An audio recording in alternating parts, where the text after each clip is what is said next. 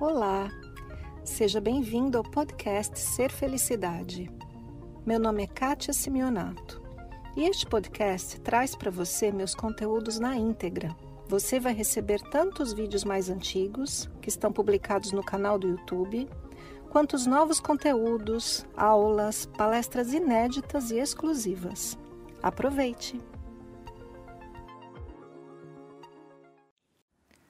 Você já teve aquela sensação que não vai dar? Aquele medo de não corresponder às expectativas das outras pessoas? Nossa, eu vou te contar daqui a pouquinho o maior medo que eu já passei na vida de não conseguir corresponder àquilo que eu acreditava que esperavam de mim. Oi, pessoal, bem-vindos ao Fala Kátia. E a pergunta de hoje é da Mari Guerin, Mariana Guerin, que veio pelo Instagram. Ela diz assim: Gostaria de saber como me livrar do medo de não ser suficiente para o outro, de achar que não darei conta e simplesmente desistir e deixar as oportunidades passarem. É uma boa pergunta. Eu até perguntei para ela assim: você quer que eu responda para você aqui no Instagram rapidinho ou faça um vídeo? Ela deixou por minha conta, falei: então vou fazer um vídeo para responder melhor. E eu vou te contar o que aconteceu comigo mais de 20 anos atrás. Eu era assim, tinha talvez no máximo 20 anos, mas acho que menos, talvez 18. E aconteceu que eu namorava o menino do meu colégio, com quem eu me casei depois. Mas a gente era namorado e ele me chamou para ir na casa dele num almoço. E gente, era assim, né? Eu venho de família pobre, pai mecânico, mãe dona de casa. Eu dirigia uma Brasília 1980, foi meu primeiro carro, caindo aos pedaços, tadinha da Brasília. Mas era o que meu pai conseguiu me dar. E olha só que bacana, conseguiu me dar um carrinho.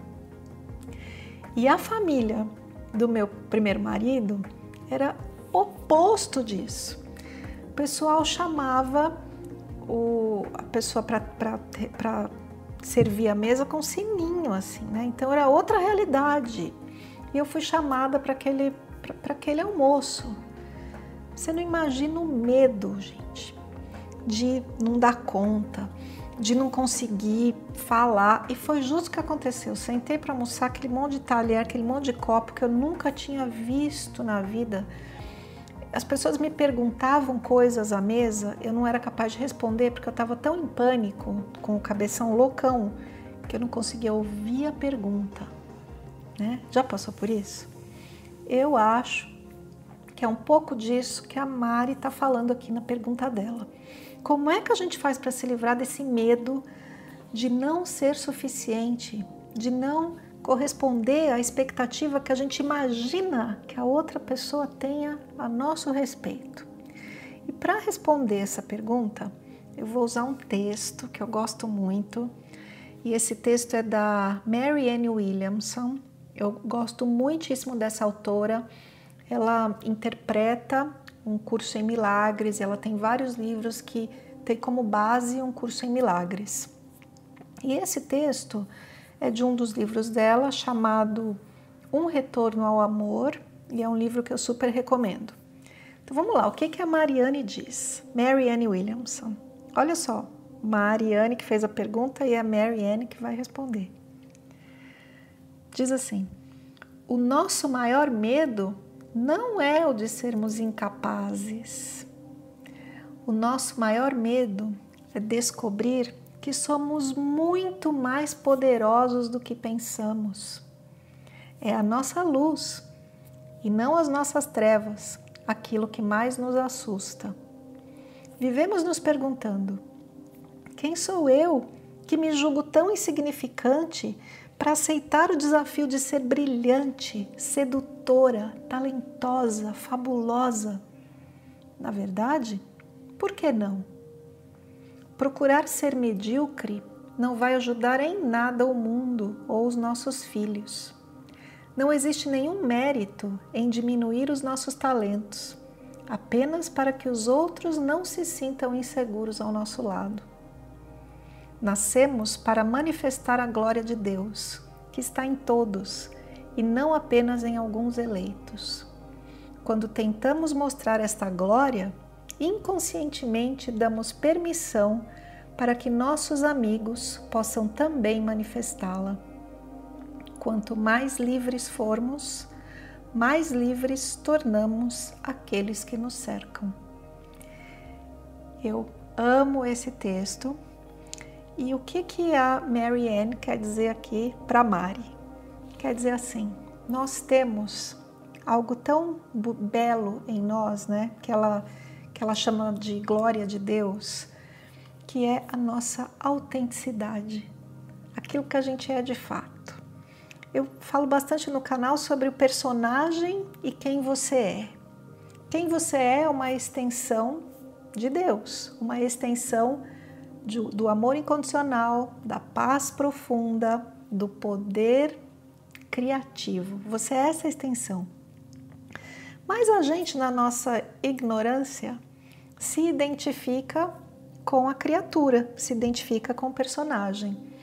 E a gente maltrata esse personagem, mesmo dentro da identificação, porque a gente compara esse personagem com outros. E o cabeção sempre acredita que o outro é melhor. Então ele fala assim: ah, aquele lá é mais bonito, mais bonita, mais inteligente, mais eloquente ao falar, mais talentoso, mais isso, mais aquilo. Mas aquele que nos criou, e, e você que se criou, vamos chamar assim, você criou um personagem como um autor cria um personagem de um livro ou de um filme. Então, quando a gente olha para esse personagem aqui, é legal a gente se apaixonar por ele. Como a gente se apaixona pelo personagem de um filme. Eu adoro filme. Meu personagem, um dos meus personagens preferidos é o Forrest Gump. E o Forrest Gump ele, ele nem é muito inteligente. Ele faz tudo pelo coração assim. E não é bonito? É maravilhoso. Então, que personagem é esse aqui que você é? Que você está usando para viver sua experiência terrena? Como é que ele é? Quais são os seus, as suas qualidades, os seus atributos? A gente às vezes não deixa o personagem se manifestar.